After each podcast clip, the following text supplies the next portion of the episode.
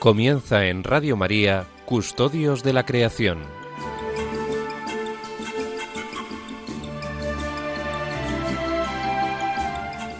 Un programa dirigido por Jaime Muñoz y José María Galán.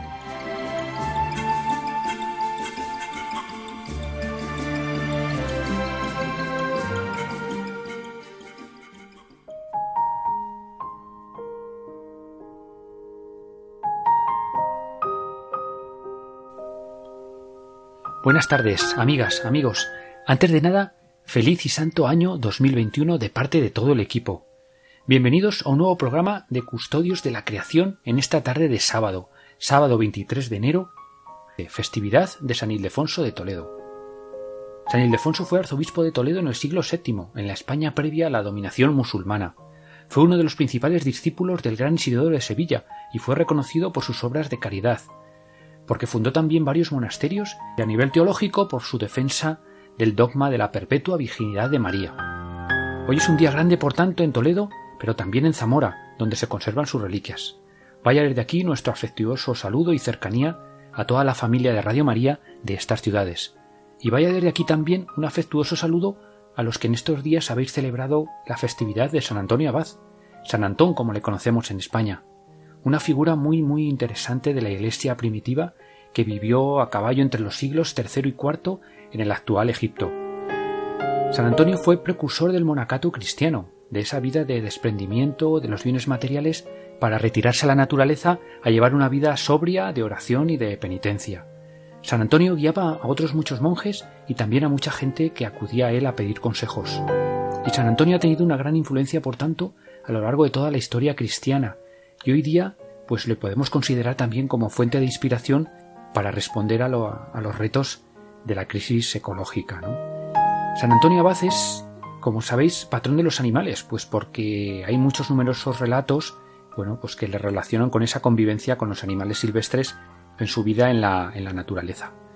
Y vaya también en este sentido nuestro agradecimiento y saludos cordiales y especiales pues para el Padre Ángel y para toda la familia de Mensajeros de la Paz por esa gran labor que hacen, entre otros sitios, en la iglesia de, San Antón de Madrid, ¿no? Una labor pues que refleja muy bien, desde nuestro punto de vista, pues esa visión de la ecología integral que quiere, que quiere el Papa Francisco, ¿no? De, oración, de, relación con Dios, de, ayuda y cercanía a los pobres y de sensibilidad con la naturaleza y con los animales, ¿no? Pues bien, encomendándonos a San Ildefonso y a San Antonio Abad, eh, comenzamos hoy nuestro programa de Custodios de la Creación. Hoy tenemos eh, numerosas propuestas que esperamos os sean de interés y con las que queremos comenzar el año animándoos a la esperanza. Comenzaremos profundizando en el tercer aspecto destacado en el mensaje del Papa para la Jornada Mundial de Oración por la Creación del 2020, el jubileo como tiempo para descansar. Seguidamente, Francisco García y Pilar Ruiz nos ofrecerán un nuevo relato del interior de la naturaleza, un relato que hoy nos hará sentir el estremecimiento del bosque ante un incendio forestal y posteriormente daremos ya la bienvenida a José María Galán y dialogaremos con él extensamente pues sobre diversos temas de actualidad. En el marco de este diálogo con José María, pues hoy entrevistaremos a Josian Freitas Santos, misionera claretiana en la Amazonía de Bolivia. Con Josian hablaremos de las acciones que está promoviendo su comunidad pues para responder a esa llamada del Papa a promover una auténtica ecología integral en la Amazonía.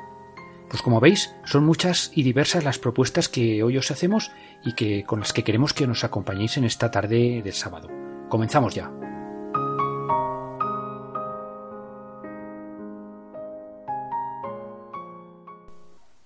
Pues bien, amigas, amigos, como empezamos a comentar en nuestro primer programa, estamos inmersos en el año especial Laudato Si. Laudato Si, junto con la más reciente Fratelli Tutti, pues son dos encíclicas muy importantes de Francisco con las que el Papa nos invita a reflexionar y a mirar al futuro en estos momentos de, tan complejos que vivimos de, la pandemia. Pues bien, desde Custodios de la Creación queremos contribuir también a esta reflexión y por ello os venimos proponiendo un itinerario, un itinerario con el que vamos profundizando mes a mes en este, en este mensaje de Francisco que hemos comentado de la Jornada Mundial de Oración por la Creación de, de 2020, ¿no? en el que el Papa pues, nos habla de, de la propuesta de un jubileo, un jubileo para la Tierra. volvemos a recordar la importancia fundamental, esencial, que tenía ese gran año jubilar en la Biblia.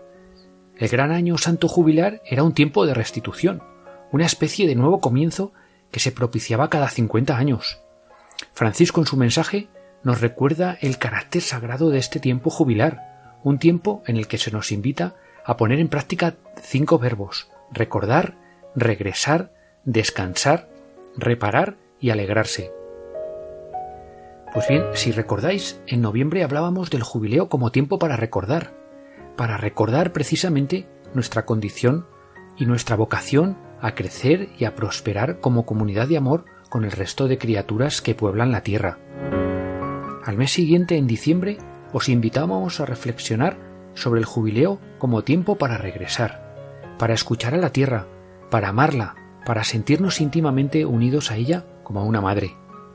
Solo desde este amor podemos sacar las fuerzas necesarias para restaurar las relaciones dañadas que son tan esenciales para sostenernos a nosotros mismos y a todo el entramado de la vida.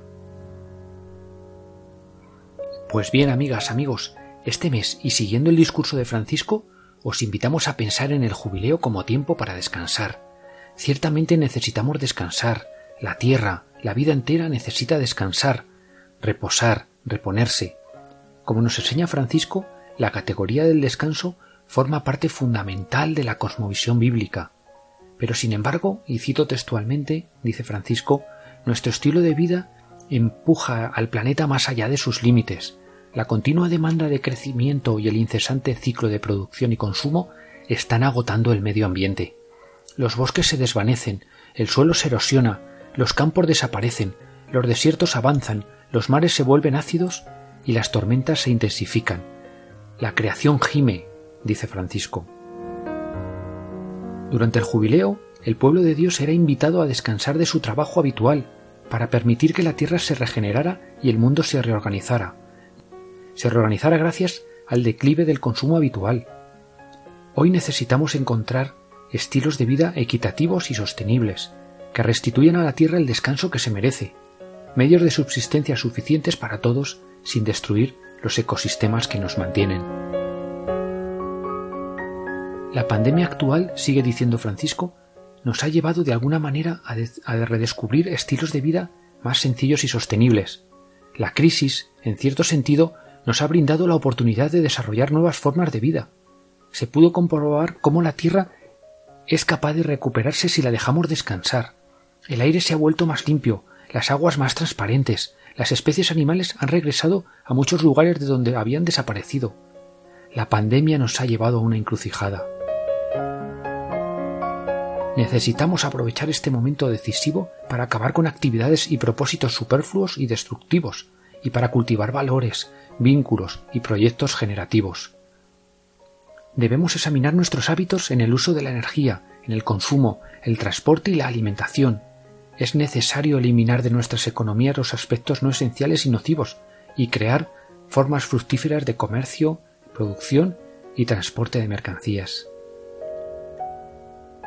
Pues bien, queridos oyentes, durante este mes os invitamos a reflexionar sobre todos estos aspectos, sobre la importancia y el carácter sagrado del descanso. Pensemos en la calidad de nuestro descanso, a qué lo dedicamos. Leed, leed tranquilamente el capítulo 25 del Levítico. Os sorprenderá y os interpelará. Qué distinto sería un mundo si siguiéramos e hiciéramos nuestros los preceptos del Señor. Alabado sea.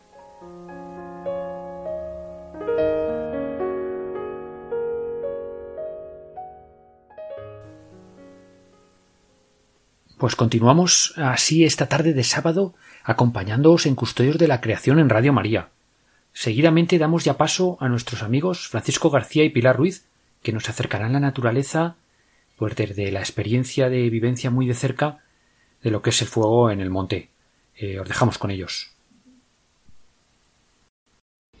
Una noche de final de verano, una tormenta que de vez en cuando rompe el silencio que acoge el descanso, la mañana fresca, el caminar tranquilo, el repecho vencido y tras la cumbre, en el peor de los lugares posibles, se alzaba en misericordia el vuelo infernal del humo negro, Era una columna densa que casi vertical anunciaba que la guerra había comenzado. Corrí con todo lo que mi corazón y pulmones me permitían y más aún. Era joven entonces y comía terreno como si fuera en ello mi vida. Por fin llegué a la roca en la que tantas veces contemplaba atardecer llenando mi espíritu de vida, para contemplar esa vez la muerte, un rayo de los contados que descerrajó el cielo aquella noche pasada, había sembrado la destrucción entre las rocas. Con la mañana vino el calor y con él la sequedad. El fatal cóctel estaba servido. El fuego era humo negro realmente, sin llamas, sin ruido, sin velocidad. La columna vertical me decía que el viento no se había aliado aún con el enemigo, pero es mal compañero de batalla y muy dado a cambiar de bando. Dicho y hecho, una suave brisa comenzó a secarme el sudor del rostro. La columna inmisericorde comenzó a tenderse. El infierno al fin abrió de par en par sus puertas. Un gran incendio forestal es como una metáfora de la propia vida. El fuego nace, crece, reproduciéndose y muere. Y muere dejando cicatrices muy profundas, en monte, en bosque, en prado, en casa, en corral, en piel, en pluma, en carne, en ropa, en sangre. En un gran incendio nada tiene límite, nada, ni el riesgo, ni el calor, ni la asfixia, ni la carrera, ni el tiempo, ni el agotamiento, ni los olores, ni la sed, ni el hambre, ni el sueño, ni las voces, ni los malos augurios, ni la pelea, ni el ruido, ni la muerte. Ves muros de veinte metros de altura de árboles ardiendo, con otros veinte metros encima de llamaradas brutales contoneándose jaleadas por el viento. Hueles el horrendo calor que abrasa tus pulmones, humo, tea, carne, vapor, sudor, un sinfín de olores que se quedan grabados para siempre en tu memoria y que te pondrán alerta en el futuro donde quiera que te encuentres, cuando lleguen a tu pituitaria. Escuchas un estruendo absolutamente indescriptible, restallidos de ramas saltando, de piñas volando disparadas por el propio fuego, llamaradas brutales que crean su propia coreografía con una partitura inventada a golpe de calor, combustible y viento. Comes ceniza, humo, hollín, pavesas aún ardientes, polvo, sudor. Un fuego entonces, cuando yo viví lo que estoy contando, era como una gran batalla clásica. Los fuegos por aquella época se apagaban con experiencia, ni con aviones, ni con helicópteros, ni con militares, ni con drones, ni con camiones de comunicaciones, ni con radares, ni con millones de euros. Se apagaban, como ya he dicho, con experiencia. Los jóvenes, ver, oír, callar y obedecer. Aprendíamos de algunos veteranos, que a su vez lo hicieron en la Universidad de las Llamas. En los fuegos se olvidaba todo, rencillas, demandas, vida privada, familia sueños, obligaciones. Todo era engullido por la adrenalina corriendo por las venas. Hasta el propio cuerpo rendía abnegado servicio a una mente disparada, alimentada por de miedo, dolor, esperanza y resolución. En los grandes incendios nos reuníamos todos, los que estaban de guardia, los que no, los que estaban de descanso, los de vacaciones que no habían salido del pueblo, los jubilados, todos, la llamada al combate removía los corazones como un toque de corneta en la lucha. El enemigo era común y eso nos unía. ¿Cómo ha cambiado todo desde entonces? Podría contar mil historias vividas con el bate fuegos en la mano, o la manguera, o el mechero. Mil vivencias, pero solamente contaré una que acaeció en este incendio y que nunca, nunca olvidaré. Llegué al lugar con la moto que entonces me servía de medio de locomoción. Era una Bultaco campera, que del nombre solamente tenía eso, las letras. La aparté en sitio seguro y me subí al primer Land Rover que pasó por mi lado. Era uno de los retenes que acudía a sofocar las llamas. Paramos junto a una pedriza sobre la que avanzaba el fuego y queriéndola utilizar a modo de cortafuegos, nos dispersamos formando una línea de defensa, atentos a cualquier pequeño conato de llama que se levantaba entre las piedras. Enfrente, a la distancia que nos permitía el inmenso calor que exhalaba la pared de llamas, con la convicción de poder parar el enemigo, auxiliados por el ignífugo roquedo, Aguantábamos cubriéndonos la cara con los antebrazos, aún sintiendo quemarse el vello que los cubría. No podías perder la cara del enemigo. El fuego escupe constantemente dardos de todo tipo, piñas, hojas, trozos de corteza, de todo. Es su forma de avanzar, de crecer, de hacerse imparable. En esas estábamos cuando de la ladera, surgiendo entre el humo, como seres espectrales, aparecieron siluetas blancas, trastabillando de piedra en piedra, primero una, luego dos y por fin una tercera.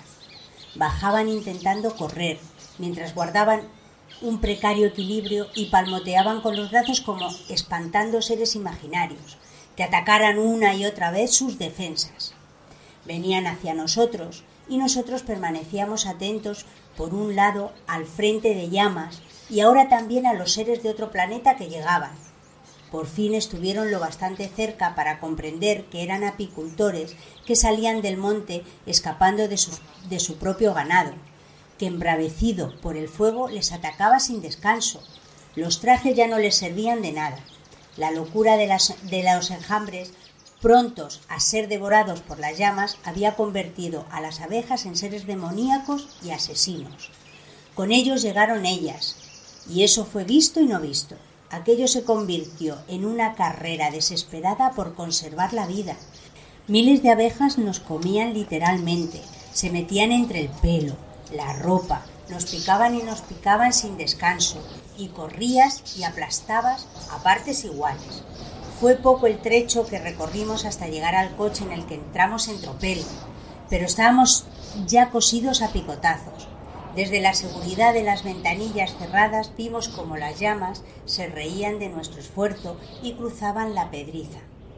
El silencio lo ocupó todo. Nadie dijo nada. Arrancamos buscando un nuevo rincón donde poder lamer las heridas y empezar de nuevo. El fuego es un enemigo duro de roer.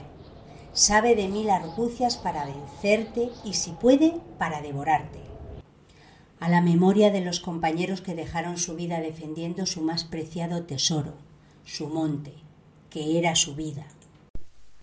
Eh, impresionante relato, ¿verdad? Eh, muchas gracias, Francisco y Pilar, de verdad, pues, por compartir con nosotros de nuevo vuestras, vuestras vivencias, ¿no? Y gracias también, pues, por ese recuerdo agradecido, pues, a todos los que eh, dieron su vida, pues, por defender el monte y, y la naturaleza, ¿no?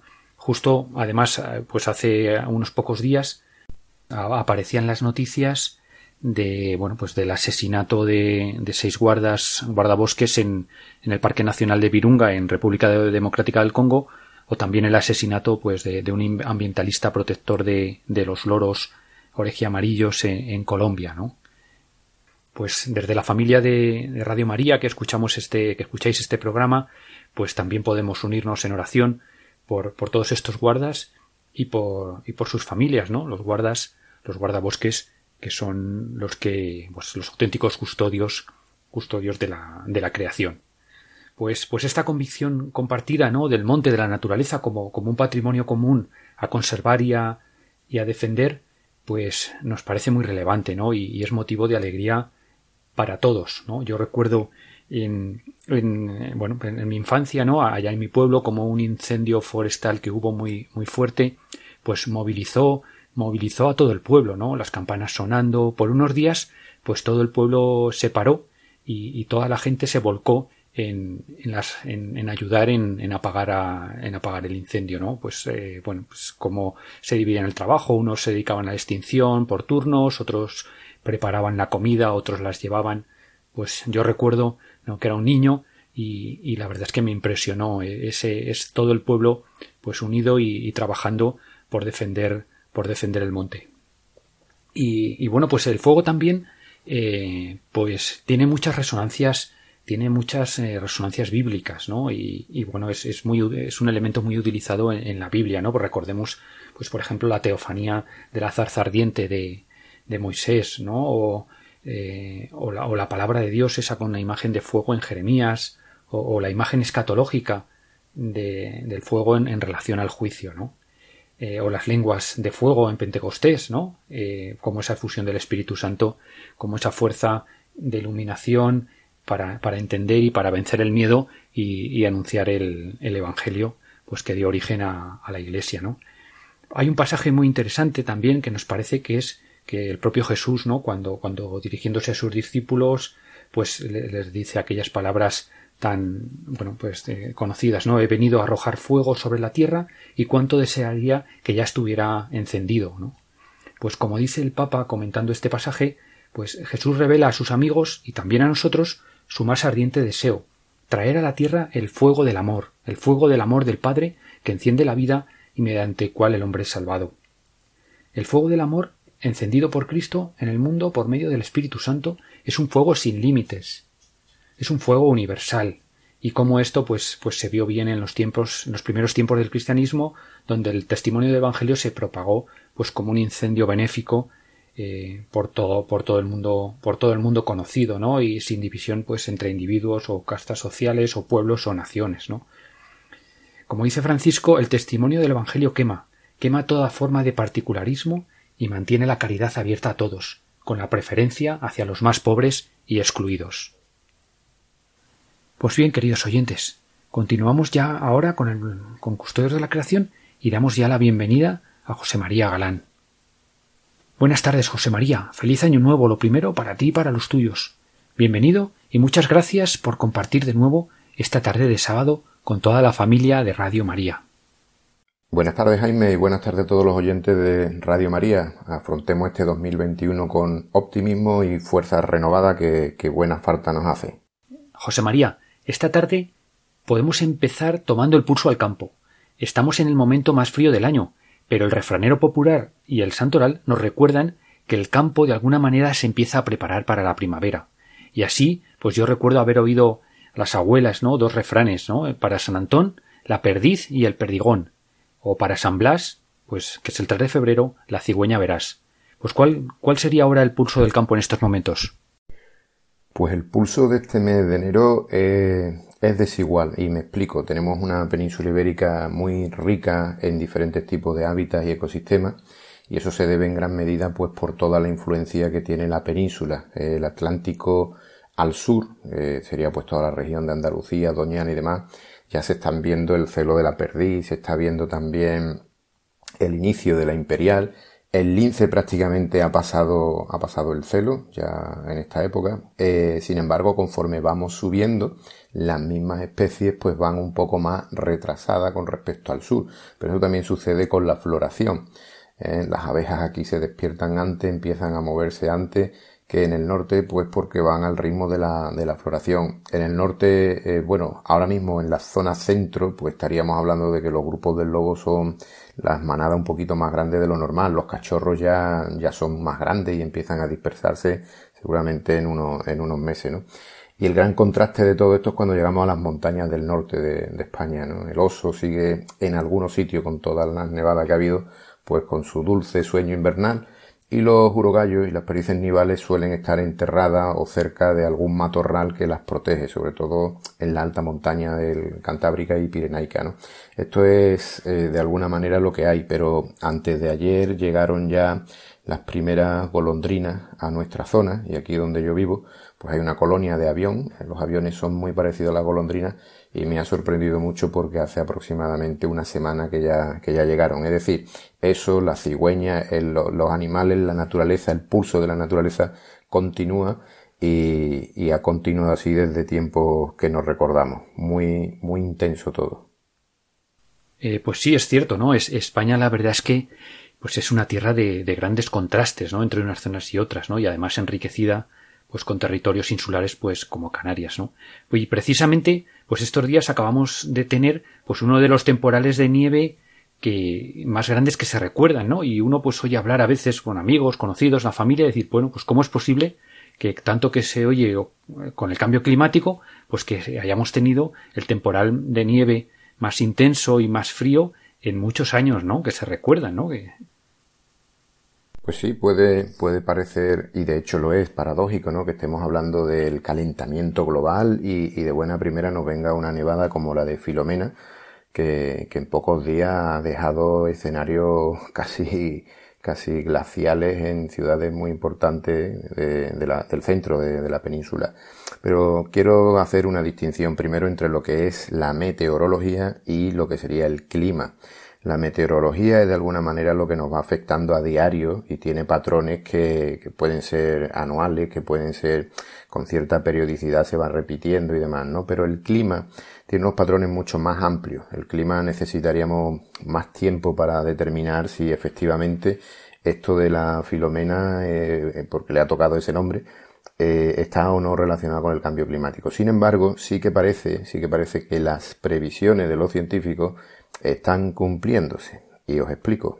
2020 eh, ha sido el año más cálido por décima vez consecutiva de lo que llevamos eh, en registros climáticos. Esto quiere decir que los últimos 10 años y probablemente los anteriores en algunos picos también hemos encontrado los años más calientes, más cálidos del registro climático a largo plazo desde que hay, desde que hay información sobre eso.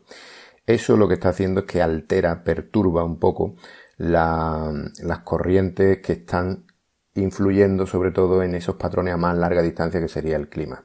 Eh, y es lo que ha sucedido con esto de Filomena. Lo que ha sucedido es que gran cantidad de aire muy frío, muy helado, ha bajado de la región ártica, que está sufriendo el mayor impacto de ese calentamiento global. ese aire se ha encontrado también con una masa de lluvia muy importante que venía desde el sur, desde el Ecuador, que es lo que está subiendo y está mandando este, esta cantidad de humedad hacia arriba. Entonces, ¿qué sucede cuando se encuentra mucho frío con mucha humedad? Pues yo creo que casi todos los oyentes saben lo que pasaría y lo que ha pasado, que nieva a lo, a lo bestia, a lo grande.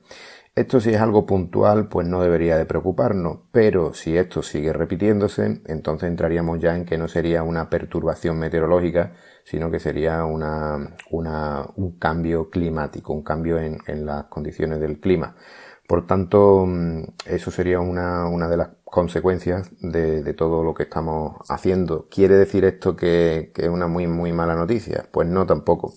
Lo que sí quiere decir es que estamos a tiempo, si, si nos ponemos las pilas todos y ya, para reducir esa cantidad de emisiones que, que se suponen que, que, están ya en el torno, mm, vamos, acumulado de 950, 940 gigatoneladas en la atmósfera. Eso es una cantidad muy importante que vamos a tardar muchísimo tiempo en, retirarla, pero que necesitamos ponernos todos a, hacer lo mejor que podamos para reducir en, nuestras casas el consumo de energía y sobre todo los gastos que estén relacionados, por ejemplo, también con el alimento. No tiréis alimentos, o sea, no tirar alimentos es una cuestión básica para, para, reducir también nuestro modelo de consumo y de esta manera nuestro impacto sobre el clima y la naturaleza. Eh, muchas gracias, José María. Pues muy interesante todo lo que, todo lo que nos cuentas, la verdad, y, también muy, muy didáctico, ¿no? Porque nos hace ver, pues cómo, pues cómo, pues lo que has comentado, ¿no? Cómo en nuestro día a día, pues nuestros, con pequeñas acciones, pues nosotros también podemos contribuir, pues a, pues a luchar contra, contra el cambio climático, ¿no? Bien, pues, pues ahora nos vamos, como decíamos al principio del programa, nos vamos a la Amazonía, a la Amazonía de Bolivia, ¿no? Para hablar con una misionera claretiana, Josiane de Freitas, ¿no? Ella en realidad es de Brasil, ¿no? Y, y pero bueno, antes de hablar con ella, pues eh, vamos a escuchar una canción que nos traes, ¿no? Que nos traes precisamente de, de un cantautor brasileño, ¿no? Un cantautor brasileño, pues muy conocido en España, ¿no? Pues escuchamos la canción y luego ya comentamos y pasamos a hablar con, con Josiane.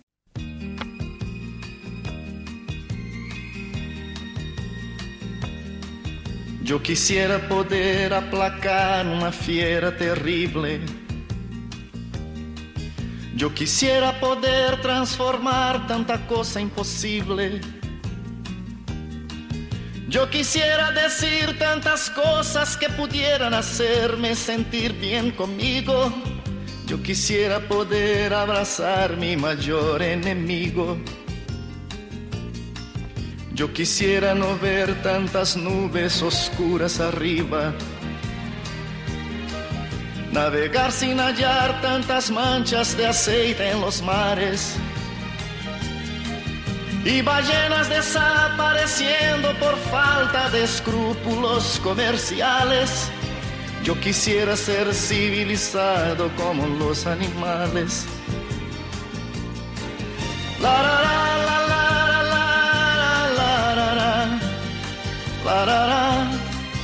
Yo quisiera ser civilizado como los animales. Yo quisiera no ver tanto verde en la tierra muriendo. Y en las aguas de ríos los peces desapareciendo. Yo quisiera gritar que ese tal oro negro no es más que negro veneno. Ya sabemos que por todo eso vivimos ya menos. Yo no puedo aceptar ciertas cosas que ya no comprendo. El comercio de armas, de guerra, de muertes viviendo. Yo quisiera hablar de alegría en vez de tristeza, mas no soy capaz. Yo quisiera ser civilizado como los animales.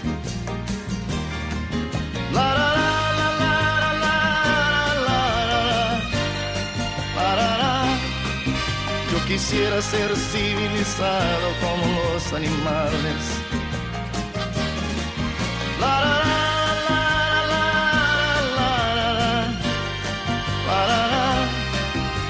quisiera ser civilizado como los animales.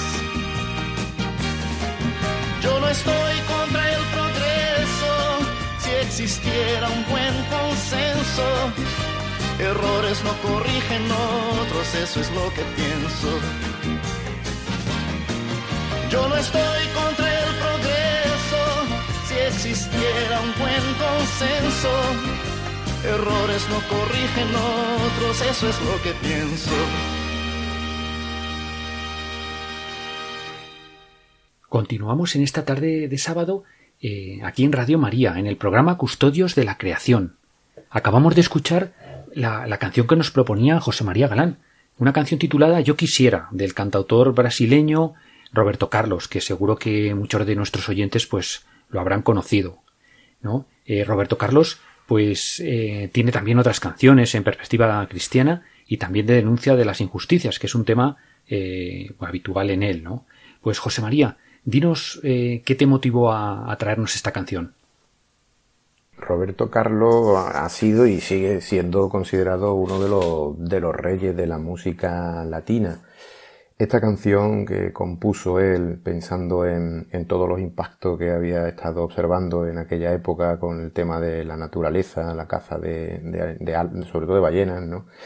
Y sobre todo el desarrollo armamentístico. Hay que tener en cuenta que en aquella época Siempre pensamos que cualquier tiempo pasado fue mejor y puede que estos años estemos pensando que, estamos viviendo una época muy complicada, que, por cierto sí, lo es, pero, pero hemos pasado tiempos peores incluso. Eso en los que las amenazas nucleares pues tenían aterrorizado a medio planeta y que, y que bueno, el propio Papa tuvo que hacer una encíclica, um, Pachi en Terra, para que, bueno, se relajaran un poco las tensiones entre, entre Rusia, de aquel momento la, la, antigua Unión Soviética, Rusia, y lo que sería Estados Unidos. Entonces aquí todo gira en torno a la misma cuestión, a la cuestión de, de en qué gastamos el dinero, ¿no? cuáles son nuestras prioridades. Y hace un momento hemos hablado de la crisis climática, esta es una crisis porque se considera algo puntual, pero la propia revista Nature y algunas eh, revistas de impacto científico eh, dicen que ya es el momento de cambiar las prioridades de inversión. Eh, para deciros que ahora mismo son 20 millones anuales de refugiados climáticos los que se están generando por tormentas, por huracanes, por todo lo que estamos viendo. Pero las previsiones no son nada buenas porque en 2050, de seguir todo igual, pues estaríamos en 1.200 millones. Eso sería algo insostenible a todas luces y yo creo que no lo vamos, no vamos a llegar a esa cifra. ¿Por qué? Pues porque eh, todos estos incendios, huracanes, pandemias, hambre, etcétera, tienen remedio, tienen solución. Es decir, si no tuviera solución, pues vale. Pero sí tiene solución. La solución está dentro de nosotros mismos y la solución está en destinar los recursos que estamos destinando, por ejemplo, pues para cuestiones de armamento y demás, eh, destinarlo pues para temas de reforestación, de creación de empleo, también en la naturaleza, de recuperar todos estos pueblos que tenemos medio abandonados, en toda la España que llaman vaciada o vacía y, que todos nuestros mayores que están allí pues nos transfieran esos conocimientos tan importantes, ese patrimonio inmaterial que tenemos en nuestros pueblos, que de alguna manera es donde está la solución a, muchos de estos problemas. Así que nada, tenemos que animarnos, ser más creativos y exigir que, que, nuestro dinero no se destine a armamento ni a guerra, sino a todo lo contrario, que sería pues a la plantación y a la creación de empleo en la naturaleza. Eh, muchas gracias, José María, por todos estos temas, la verdad es que tan interesantes que nos, que nos cuentas y tan importantes, ¿no? Pues, pues mira, como, como venimos haciendo desde el comienzo del programa, pues desde Custodios de la Creación queremos estar pues también atentos a toda la problemática de conservación eh, de la naturaleza en la cuenca amazónica, ¿no? Y también a esos dinamismos pues que tan interesantes que se están generando a raíz del sínodo de, la Amazonía, ¿no? Y por ello, pues hoy, aprovechando las posibilidades de que nos ofrece la tecnología, pues nos vamos a ir a la Amazonía boliviana, para dar ya la bienvenida y saludar a Josian de Freitas Santos, que es misionera claretiana, que pertenece a una comunidad de nueva, bueno, que se ha establecido allí en la, en la, en la localidad de Guayamerín, en, plena Amazonía, Amazonía boliviana. Eh, buenas tardes, Josian, y muchas gracias por atender a la, a la llamada de Radio María de España. Buenas tardes, pues es un gusto poder compartir con ustedes eh, y hacer conocer un poco la realidad de, esta parcela de nuestra querida eh, creación de Dios. Así que es un gusto saludar a cada uno. Buenas tardes, Josian. Eh, antes de, entrar a comentar vuestra, vuestra actividad, yo creo que nos gustaría conocer la zona donde, donde estás ubicada, donde, donde estás realizando tu labor, ¿no? En Guayamerín y su entorno. Eh, creo que está en la frontera con Brasil, ¿no es así? Sí, sí, la zona donde estamos eh, nos separa el río Mamore. Entonces, de un lado tenemos eh, Guayaramerín, Bolivia, el departamento del Beni, y del otro lado del río está eh, el estado de Rondonia, con la ciudad, la pequeña ciudad de Guayara Mirín. Tiene el mismo nombre, eh, pero con escrituras diferentes por, por el idioma. ¿no? Eh, es nuestra ubicación geográfica. La, la, la zona es selva, son, las ciudades son pequeñas, pero mayormente cuando, cuando vienes por, por avión se nota que mayormente es selva y, ríos, ¿no? El río Mamoré es un brazo que después viene a ser el gran río Amazonas. Eh, un río, pues ahora está en crecida, muy caudaloso, y desde ahí viene parte de la vida de, de, los pueblos, ¿no? Que por el agua mismo y por los, por los peces, ¿no? Que, que alimenta eh, nuestra gente. En ese momento, la situación nuestra eh, de cara a esa novedad de salud mundial eh, se nos complica un poco. Bueno, yo creo que a todos, ¿no? Pero a nosotros de modo particular, porque el flujo y la vida entre los dos países es muy grande. Por la frontera tenemos libre acceso, ¿no? Ambos países pero con esta situación se ha cortado un poco y con el cierre de fronteras la vida de ambos pueblos se empobrece mucho porque viven mayormente del comercio. Eh, la situación del COVID eh, ha llegado y, ha arrastrado consigo eh, toda una situación de, de pobreza que se ha agudizado por la falta de trabajo, y, con ello, pues el aumento de delincuencia, eh, también incluso de, em, como se dice?, suicidios, ¿no? Por parte de los jóvenes, con, con toda la situación eh, que van contemplando en sus familias. Eh, el contagio ha sido de un 90% del pueblo en un primer momento, que fue junio, incluso nosotras claretianas y los claretianos, y ahora estamos en un rebrote y ya con un poco más de cuidado porque sabemos lo que es la pandemia y ya no queremos pasar por lo mismo. Hay un poco más de conciencia y eso ayuda, ayuda y sentimos que ya los efectos del virus eh, serán diferentes en la vida del pueblo. Sí, pues eh, muchas gracias, Josian, por el, por el testimonio. La verdad es que, bueno, pues nos podemos imaginar la situación compleja pues entendemos también allí pues con pocos medios ¿no? sanitarios y bueno, pues eh, todo, ese, todo ese esfuerzo que estáis, que estáis haciendo, ¿no? Para, pues para ayudar como podáis a, a la gente, ¿no? Ese es el, y nada, pues eh, nada, mucho ánimo y, para, para, todos, ¿no?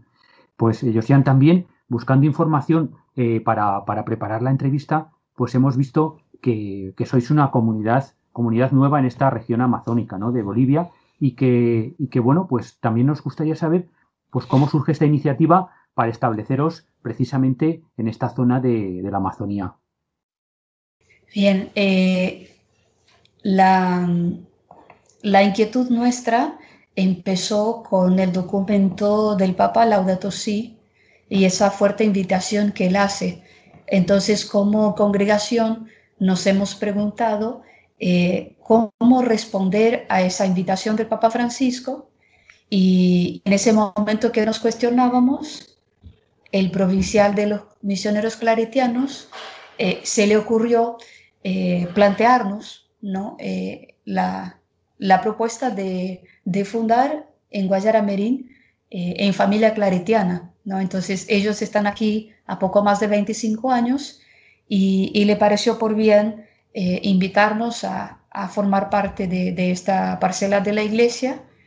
Y, en ese momento yo estaba en Lima, donde está su curia, me lo comentó, a mí me pareció bien, pero yo yo soy una, religiosa joven, tengo tres años apenas, y, le, dirigí a mi provincial, que inmediatamente eh, aceptó venir a conocer. Fue, fue algo muy rápido, se me lo compartió en septiembre, en octubre estaban aquí, y en febrero llegué yo, fui la primera en llegar. Entonces, todo muy rápido, pero por esa iniciativa, eh, primeramente del Papa, la invitación y después la inquietud, ¿no? Eh, de ambas congregaciones y ahí soñamos juntos y, en febrero pudimos concretar eh, la, mi llegada y ya en marzo, el 2 de marzo, fundamos la comunidad con cuatro religiosas. Pues nada, pues la verdad que lo, lo has dejado bastante, bastante claro. Es una, es una labor de todas formas encomiable. ¿eh? Es algo que desde aquí os agradecemos porque seguís siendo una inspiración para todos los que amamos la naturaleza y tenemos este espíritu cristiano de conservación y prolaudato. Eh, también hemos leído que tenéis un enfoque eh, de ecología integral y ese es principalmente nuestro, nuestro interés, el interés de esta, de esta entrevista en Custodio de la Creación. Desde nuestro programa nos preocupan las cuestiones medioambientales, no solo de aquí de España, eh, sino de todo el mundo y particularmente de los países hermanos nuestros, como en toda Latinoamérica, singularmente nuestra querida Amazonía también. Desde de vez en cuando nos van llegando noticias sobre los incendios, las talas ilegales y el tráfico de especies, la contaminación, etcétera. Pero una pregunta directa, ¿cuál es vuestro proyecto en este sentido de la ecología integral? ¿Cuáles son los principales eh, retos que os afrontáis, objetivos y dificultades con las que os estáis encontrando?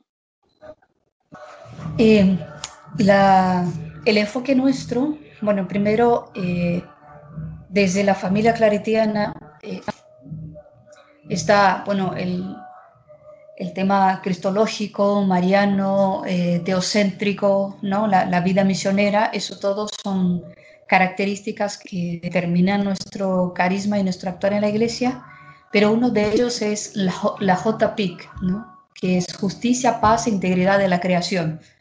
Entonces, para nosotros, el seguimiento de Cristo no puede ir apartado del cuidado de la creación, ¿no? De la creación como medio ambiente, pero también la dignidad de la persona, ¿no? El estar con los pobres y, tratar de eh, colaborar a que salgan de esta condición. Y eso pues hace parte del carisma mismo de, la congregación y de toda la familia claretiana, heredado de nuestros fundadores. Y de cara a esto, al estar aquí en Bolivia, vamos perfilando un poco nuestra actuación, porque cuando hablamos del cuidado de la creación es algo que se hace muy amplio, pero el objetivo al, llegar a una misión es primeramente mirar, ¿no? Eh, poner la mirada en el contexto y en eso es lo que estamos ahora. Ya hemos podido identificar algunas cosas, ¿no? Por ejemplo, eh, la cultura veniana es de recolección, no es una cultura de, de, cultivo, ¿no? O sea, yo no cultivo la tierra para que me dé frutos. Yo cosecho lo que la tierra me da y si me sigue dando, sigo cosechando, pero no está la preocupación de, de mantener, ¿no? De, producir más, digamos, por un lado. Eh, por otro lado, eh, el cuidado del río, que es fuente de vida, tampoco se da mucho porque la influencia de, del consumo de, de, plástico aquí es muy fuerte. Entonces vamos identificando eso, que eh, aunque sea una cultura un 80% indígena, eh, esa cultura pues está influenciada por un lado y por otro lado ya no la tiene mucho. Entonces el primer trabajo es de ayudarlos a tomar conciencia del cuidado, ¿no? De, eh, de la casa común y después de tratar de aprovechar esta generosidad de la tierra y, y ponerla a producir, ¿no? Por, eh, por la vida de uno mismo y también por el futuro, ¿no? Eh, eso es uno de los trabajos que tenemos y de las actividades que vamos proponiendo. Siempre hablamos de cuidar, de cuidar, eh, de no echar basura, de consumir menos, menos plástico, de sembrar en sus casas, regalamos plantines a la gente, todas las personas que eh, manifiestan interés, de igual modo vamos consiguiendo plantines, vamos ofreciendo a la gente para que puedan cultivar en sus casas y, a ver si recuperamos un poco, ¿no? Pero el trabajo va siendo, eh, por un lado, eh, tratar de frenar las contaminaciones que tienen y a la vez de cultivar y, tratar de recuperar esta, esta, tierra y esta vegetación que ha sido, como ya decían al comienzo, ¿no? quemada, eh, deforestada, destruida por, por las grandes empresas. Eh, muchas gracias, Yosean, por, por estos comentarios también.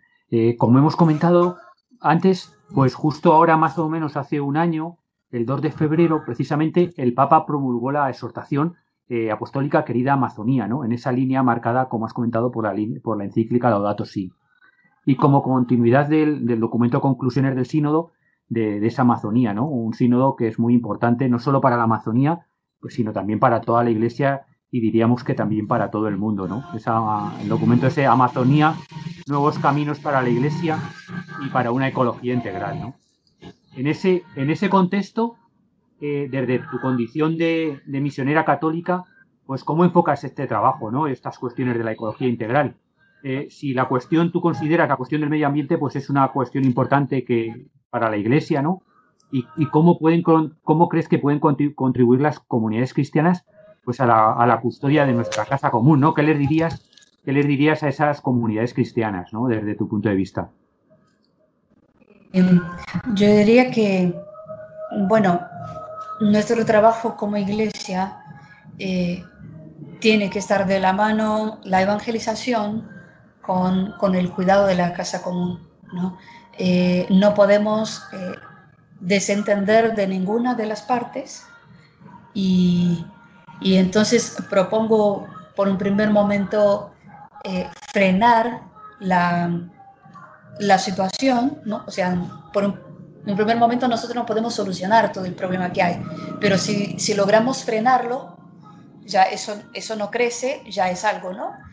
Y de ahí el próximo paso sí, eh, poder cultivar, ¿no? Para ir disminuyendo este impacto eh, en, en, la creación entera. Y eso empezando de lo pequeño, ¿no? Empezando de, eh, de la casa, ¿no? Del hogar, de, de las personas. Y por eso apelo a la conciencia desde uno de los sueños, de, sueños del Papa Francisco, que es eh, en la dimensión pastoral, ¿no?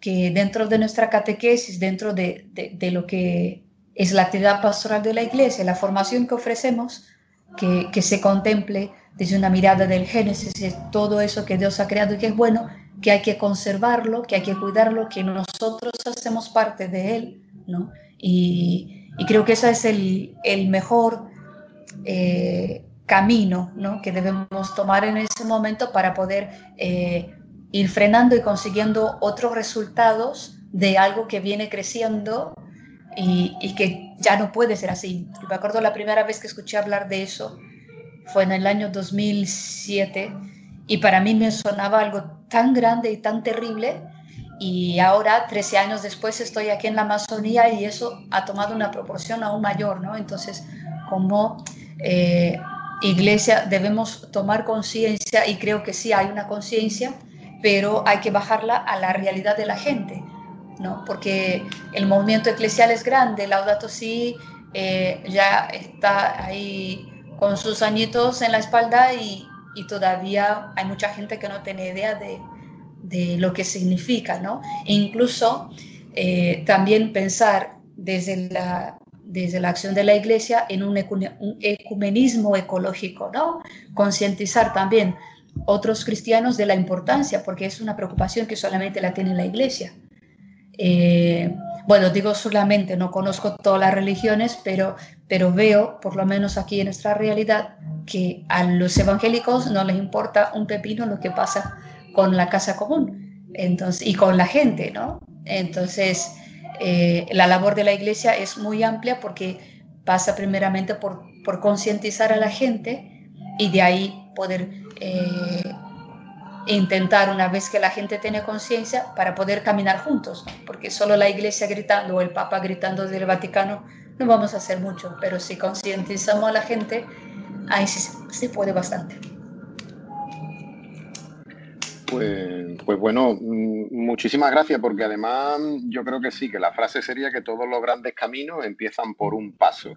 Y vosotros estáis caminando en un terreno interesante y es verdad que, que, la, que la Iglesia Católica también lidere esta, esta nueva faceta que vamos a tener, pero tú como al final los evangélicos se tendrán que poner las pilas porque no, no va a quedar otro remedio, vamos agradecimiento, muchísimo ánimo y gracias por porque soy una inspiración también para todos nosotros. Así que nada, un abrazo desde aquí, desde España. Pues muchas gracias, Josian, también.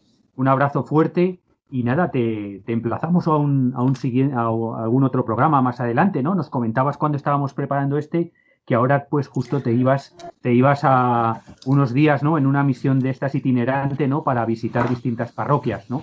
Pues por el río. Pues que se dé muy bien y nada, te emplazamos a un programa más adelante para que nos cuentes qué tal fue y cómo van em, avanzando todos estos trabajos tan interesantes que, estáis haciendo, ¿vale? Vale, sí. Eh, gracias por la invitación, por la oportunidad de compartir y sin duda, una vez que vuelva pues de esta misión de la iglesia navegante, eh, podamos también compartir esta experiencia de ser iglesia eh, más adentro todavía de la selva y dentro de, la realidad de la gente y, también de ahí poder eh, compartir un poco más de, cómo es todo eso que vamos viendo en las informaciones, ¿no? de, la realidad, de la realidad del medio ambiente, que no es lo mismo lo que plantean algunos y lo que se ve desde adentro. ¿no? Entonces habrá también más elementos para compartir seguro. Y desde luego agradezco la invitación. Pues muchas gracias. Así quedamos entonces. Eh, bueno, José María, pues se nos acaba el tiempo y tenemos que despedirnos ya. Eh, muchísimas gracias de verdad por volver a compartir con toda la familia de Radio María tus conocimientos y experiencias. Eh, te emplazamos para el siguiente programa que será Dios mediante el sábado 20 de febrero, a las 5 de la tarde en la península, a las 4 de la tarde en Canarias, ya comenzada la cuaresma. Pues nada, un fuerte abrazo y muchos recuerdos para ti, para toda tu familia y para toda tu buena gente de, de allí de Doñana, del Rocío y de todo tu entorno. Bueno, un abrazo Jaime para todos también y sed buenos, que, que, al final todos los problemas se resuelven con buenas personas, así que todos seamos buenas personas, seguro que tendremos un clima mejor y un planeta mucho mejor también. Y bueno, queridos oyentes, pues nos despedimos ya. En el programa de hoy hemos seguido profundizando en la propuesta del jubileo para la Tierra del Papa Francisco, Pilar Ruiz y Francisco García nos han aproximado a la experiencia de un incendio forestal y posteriormente, y acompañados de José María Galán, pues hemos repasado algunas cuestiones de actualidad y entrevistado a la misionera claretiana Josian de Freitas, que nos ha hablado de las iniciativas de su comunidad para impulsar la aplicación de, de Laudato Si en la Amazonía boliviana. Os animamos a continuar la tarde aquí en la sintonía de Radio María. No olvidéis que dentro de 15 días tenéis un nuevo programa de Custodios de la Creación con Lorena del Rey y su equipo, que seguirán profundizando en el documento eh, llamado En camino para el cuidado de la casa común a los cinco años de la Laudato Si, esta vez con el tema 4, educación infantil y primaria. Dios mediante, nosotros volveremos, como hemos comentado, el próximo sábado 20 de febrero a las 5 de la tarde, a las 4 en Canarias. Hasta entonces recordad que tenemos un correo electrónico, custodios de la creación donde podéis contactar con nosotros, y que también podéis encontrar el programa en el podcast de la página web de Radio María. A lo largo del próximo mes, amigos, amigas, los días se irán progresivamente alargando y el campo poco a poco se irá preparando para la primavera. En el calendario litúrgico, pues tras unas pocas semanas de tiempo ordinario, el 17 de febrero comenzaremos la cuaresma, una cuaresma este año marcada por la complejidad y dificultades pues debidas a la pandemia, pero también por la esperanza, la esperanza en Jesucristo nuestro Señor y la esperanza también por la realidad de tantas mujeres y hombres de buena voluntad que por todo el mundo no se rinden y que creen en el amor, un amor capaz de hacerse vida y transformarlo todo. Muchísimas gracias de verdad por abrirnos de nuevo las puertas de vuestros hogares.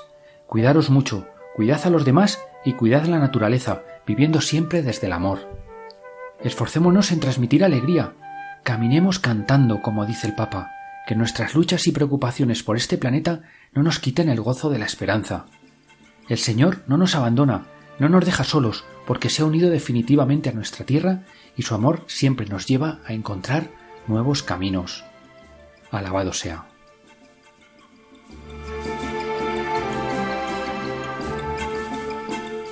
Acaban de escuchar el programa Custodios de la Creación.